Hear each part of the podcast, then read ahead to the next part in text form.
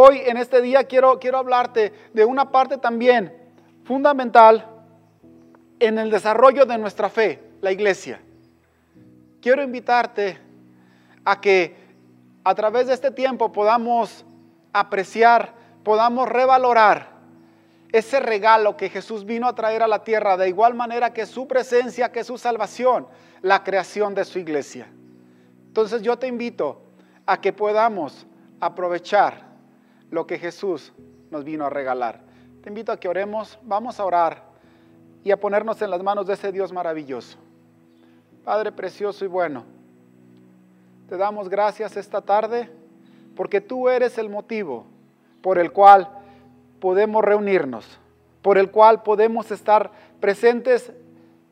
Tu presencia, tu espíritu es el que llena nuestro espíritu. A cada persona allá en sus hogares, a los que estamos acá en el auditorio, bendito Dios, estamos en tus manos. Toma nuestra vida y toma nuestro corazón. Queremos darte gloria a Dios y queremos cumplir el propósito para el cual tú nos has llamado. Gracias Padre Eterno, en el nombre de Jesús. Amén. Bueno, pues quiero comenzar trayéndote un poquito de historia. No sé si lo sepas tú, pero todo el tiempo han existido los movimientos. Los movimientos, cuando me refiero a movimientos, me refiero a situaciones donde hay un líder, un maestro y hay discípulos. Y la palabra iglesia es una palabra griega que, aunque los movimientos sucedían en Grecia, como sucedían en Israel, eso, tenía que ver con el crear una doctrina, el movimiento mantenía una doctrina, tenía ciertos ejercicios, ciertas prácticas que, lo complementaban y así se iban llevando a cabo los movimientos. Eh, una, de las, una de las realidades de estos movimientos es que cuando moría el líder, morían los movimientos junto con ellos. Y en ese sentido, fue donde, eh, tomando Jesús ese conocimiento que ellos tenían de la palabra, de la palabra iglesia, él quiso de alguna manera usar una palabra conocida, pero él quería enfatizar y él quería que tuvieran en cuenta que su movimiento no era un movimiento como los conocidos hasta antes de su tiempo. Y quiero invitarte a que podamos leer esta parte que está en Mateo 16:13, que dice de esta forma. Dice Mateo 16, 13. Cuando Jesús llegó a la región de Cesarea de Filipo, le preguntó a sus discípulos, ¿quién dice la gente que es el Hijo del Hombre? Bueno, contestaron, algunos dicen Juan el Bautista, otros dicen Elías y otros dicen Jeremías o algún otro profeta. Entonces les preguntó, ¿y ustedes quién dicen que soy? Simón Pedro contestó, tú eres el Mesías, el Hijo del Dios viviente. Jesús respondió, bendito eres, Simón, hijo de Juan, porque mi Padre que está en el cielo te lo ha revelado, no lo aprendiste de ningún ser humano. Ahora te digo que tú eres Pedro, que quiere decir roca, y sobre esta roca edificaré mi iglesia, y el poder de la muerte no la conquistará.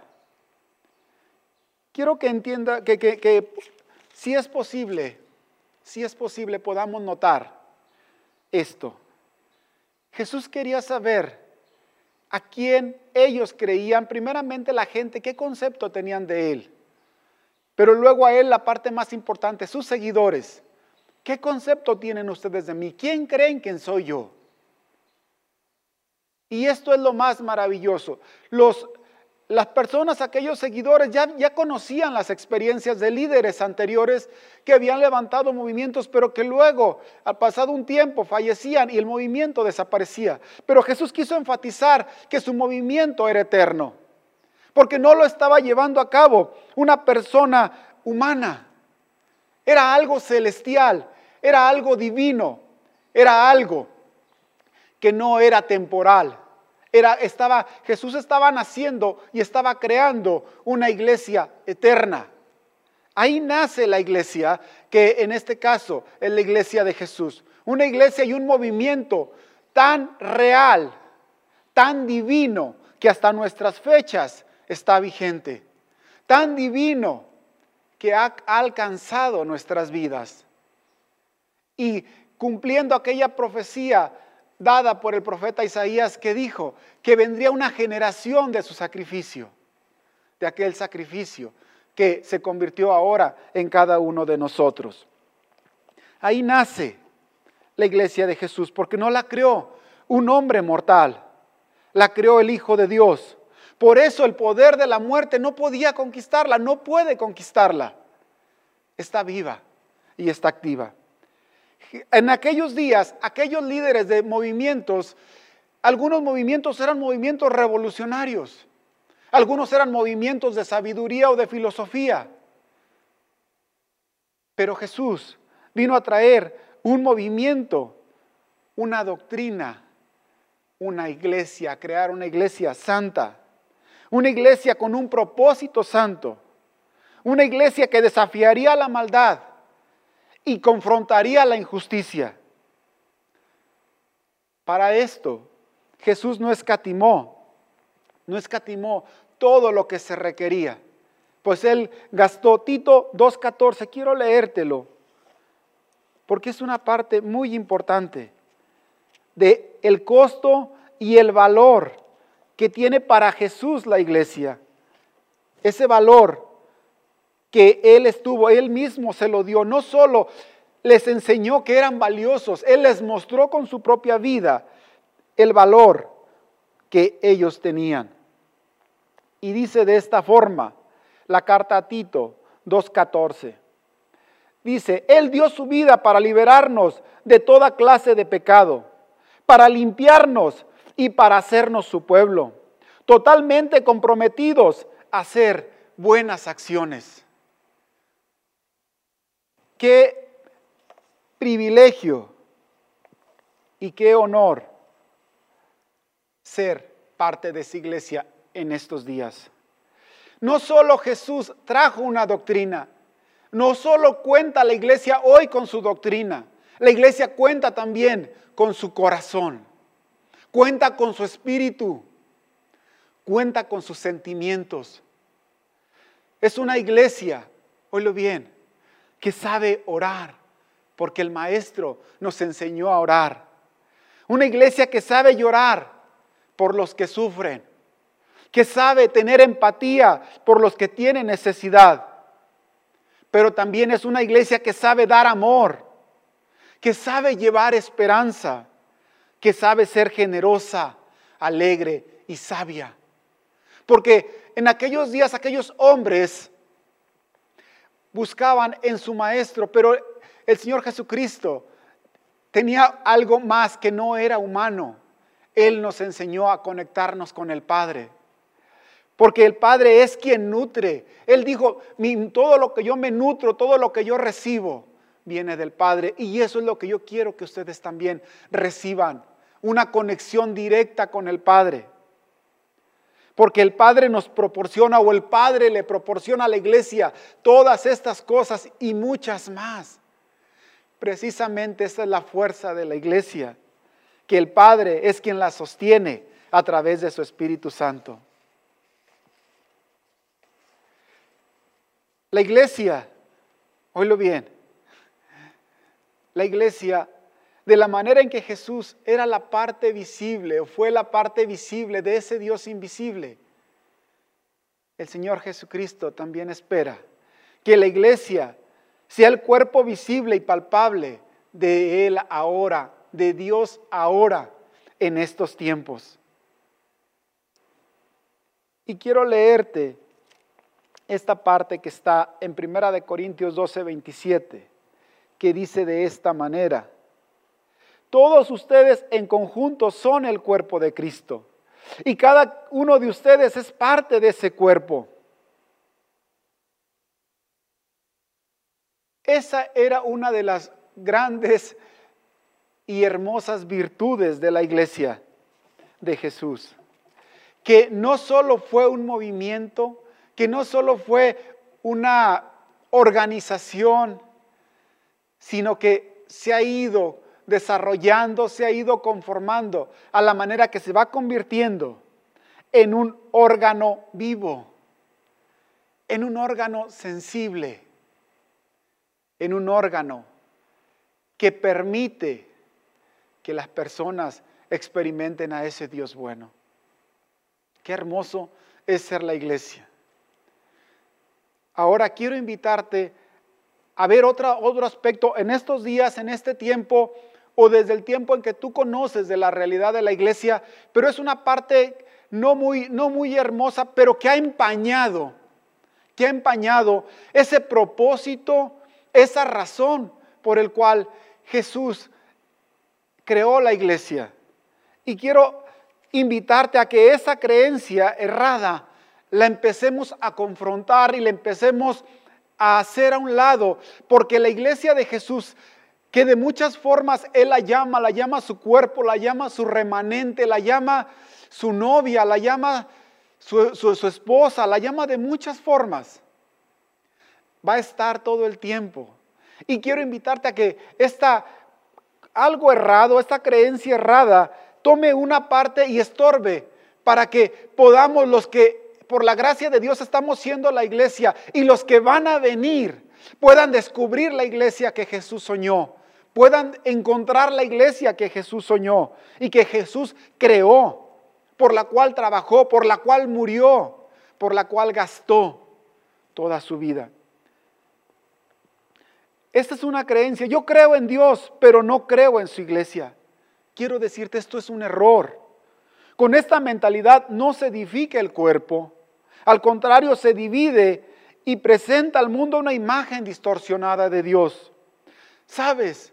Por conducta de algunas personas, por la conducta de algunos líderes a través de los tiempos, eh, las personas han ido tomando una idea o un concepto completamente errado de la realidad de Dios. No somos ignorantes de, las situaciones de algunos líderes de las diferentes ramas que nos llamamos cristianos, como abusos sexuales en menores, en algunas organizaciones por ciertos líderes, o los abusos económicos, donde ciertos líderes cobran grandes honorarios por su labor, o la manipulación emocional. Jesús jamás, jamás manejó estas cosas porque Él ama a las personas y Él no va a, no vino y no va a traer, ni tampoco va a promover la injusticia. Por el contrario, Él es Dios de justicia. Por eso es importante que entendamos cómo es la iglesia de Jesús, que la conozcamos y podamos más allá de criticar o murmurar por estas cosas, que podamos confrontarlas, que podamos levantarnos y e, exaltar el nombre de ese Dios justo a través de conductas que honran la justicia, como Él lo hizo todos los días de su vida. Jesús jamás pensó en todos estos abusos que te acabo de mencionar. Precisamente la fuerza de la iglesia y la durabilidad de la iglesia radica en la justicia y en el amor. Esa es la fuerza, porque lo que te acabo de mencionar pasado es corrupción. Se daña, se echa a perder. Pero lo que es la justicia y el amor es una realidad, permanecen para siempre. Por eso hoy en día hay tantas filosofías en las iglesias y por ello yo te invito a que promuevas la justicia en la iglesia donde Dios te ha plantado. Promueve la misericordia porque esas son verdades de Dios. Promueve el amor donde eres comunidad y sin miedo defiéndelas. Trabaja por ellas porque precisamente por esto vivió, enseñó y practicó Jesús. No, no exaltemos los dogmas o las culturas religiosas más bien las verdades eternas que Dios ha establecido. Y sabe, las verdades eternas de Dios le hacen bien a todos. Les nos hacen bien a todos. Es tiempo de creer en la iglesia. Es nuestro tiempo. Más en estos días de dificultad. Qué honor para las personas que tienen una iglesia en la cual pueden encontrar un refugio. Porque la iglesia, oílo bien, juntos somos mejores. Juntos llegamos más lejos. Juntos podemos enfrentar lo que sea necesario. Por eso la iglesia necesita recuperar, retomar el valor que ese Dios maravilloso le dio. Y que nosotros como creyentes de estos tiempos creamos y trabajemos para que esa hermosura que Dios le puso sea desempolvada, sea tan deslumbrante que no haya una sola persona que pueda decir que esto no es real. Así que yo te invito a que podamos volver a creer en la iglesia, volver a apostar a la iglesia, volver a entregar nuestra vida, porque ese es el sueño que Dios tiene para cada uno de los que en su misericordia ha ido atrayendo, porque créeme, el mundo necesita de esa iglesia preciosa que Jesús ha creado. Creo en la iglesia universal, creo en una iglesia para todos. Jesús no hizo excepción de personas. Jesús creó una iglesia para todos los seres humanos. Tan fue su deseo que una de sus últimas palabras, casi despidiéndose de sus discípulos, como anhelo que este Evangelio llegue hasta lo último de la tierra. Porque ese es su anhelo, ese es su corazón. No había una sola persona. Hay cientos, miles de culturas.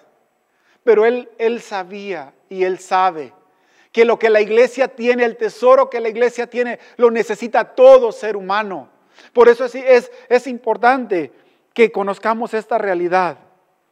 Jesús trajo salvación y quiere traer salvación para todas las personas, ricos y pobres, ignorantes, muy sabios, muy preparados, para todos. No importa el color, no importa la raza. En todo tiempo Él quiere ayudar al ser humano, llevándoles luz a las naciones. Él quiere llevar luz a las naciones y la encargada de llevar esto es la iglesia. Y una iglesia pura, una iglesia fuerte, una iglesia santa, una iglesia que no cree en el racismo, que no cree en ciertos, ciertos sectores o niveles, sino que ve en el ser humano a un hermano, a un prójimo, a un ser humano como él. La iglesia en todo el mundo luchando por un mismo fin, llevar las buenas nuevas a toda persona. Ese es el sueño de Jesús. Ese es lo que Dios creó. Eso es lo que Jesús creó para bien de la humanidad. Sin competencias. Un solo fin. Mostrar el amor de Dios a todos. Creo en una iglesia apostólica Creo en una iglesia llena de visión divina, arropada primeramente por el Espíritu Santo, pero también arropada por hombres y mujeres que dan su vida para el cuidado y la protección de la iglesia, que impulsan cada día a las personas que son parte de la iglesia, las que van llegando a un crecimiento, a un desarrollo en el conocimiento de Dios, pero en el conocimiento de la fe y en el desarrollo de su carácter. Una iglesia que es protegida y arropada por personas maduras que de alguna manera se les, llamamos apóstoles y que por todo lo largo de la historia han acompañado y han supervisado o animado o alentado o protegido a la iglesia creemos en estas realidades, porque Jesús así lo diseñó, porque Jesús así lo planeó, así la creó. Creo en una iglesia que hoy, en una iglesia hoy, como un lugar donde se puede encontrar a Dios, donde se puede encontrar las personas, donde pueden encontrar el perdón, donde pueden encontrar la, renovación, donde pueden encontrar el reencontrarse con el Padre, donde pueden reconstruir sus vidas. Creo en una iglesia que prepara a las personas para el final de sus días saber que tienen una casa en la eternidad con el Padre. Todas estas realidades que Jesús vino a traer a la tierra y que están disponibles para todo el ser humano y que se las encargó precisamente a la iglesia para que las anunciaran aquellos que no la conocen. Creo en la iglesia, en un lugar donde se pueden descubrir y desarrollar talentos y tesoros que Dios ha dado. Cada persona es valiosa porque Dios la equipó con talentos. Cada persona es valiosa porque la equipó con dones, con tesoros. Y la iglesia, en, en buena medida, es la encargada de ayudar a que esas personas recuperen primero su valor en el Padre y recuperen esas habilidades y esos dones y esos talentos que Dios mismo los equipó. Que la iglesia los ayude a desempolvarlos y a descubrirlos porque ya están ahí, porque el Padre es un Padre generoso, que a cada ser humano lo ha, lo ha equipado con un potencial enorme para amar primero a Él primero a sus, a sus luego a, a, él mismo, primero a Dios y luego a él mismo y luego a sus semejantes. Todo esto viene de Dios. Quiero invitarte a que hagas un pensamiento y puedas dar un paso práctico. Es un paso práctico y un paso sencillo. Desde los tiempos de Jesús había dos tipos de seguidores. Los discípulos y los prosélitos o los simpatizantes. Los discípulos eran aquellas personas que iban entendiendo la realidad de a quién estaban siguiendo. Los simpatizantes eran personas que les gustaba, que estaban en alguna medida de acuerdo, en otra no, pero que no estaban muy dispuestos a comprometerse. Quiero invitarte, si tú quieres experimentar, porque el ser la iglesia no solo es dar, también es recibir. Los prosélitos se quedaron solamente con una parte de la realidad de Dios, los discípulos no. Los discípulos pudieron dar, pero también pudieron recibir. De tal manera que hoy experimentan la gracia divina. Los que ya han muerto y los que estamos hoy presentes experimentamos que Dios es real y que vale, vale mucho, vale todo el haber dado ese paso de simpatizante a discípulo. Por eso yo te invito a que hoy puedas tomar la indecisión, si, vas descubriendo, si tu espíritu está recibiendo, decir verdaderamente lo que Jesús dijo, que su iglesia no iba a tener, no, no iba a ver la muerte, y te das cuenta que es un Dios divino, no fue un ser humano, sino alguien divino quien creó la iglesia, puedas dar, dar el paso y convertirte en un discípulo de ella. No nada más alguien que es un simpatizante. Yo te hago la invitación a que puedas dar ese paso. En conclusión, te invito a vivir la iglesia de Jesús hoy. ¿Cómo? ¿Cómo puedo vivir la iglesia de Jesús hoy? Respétala, honrala, cuídala, conócela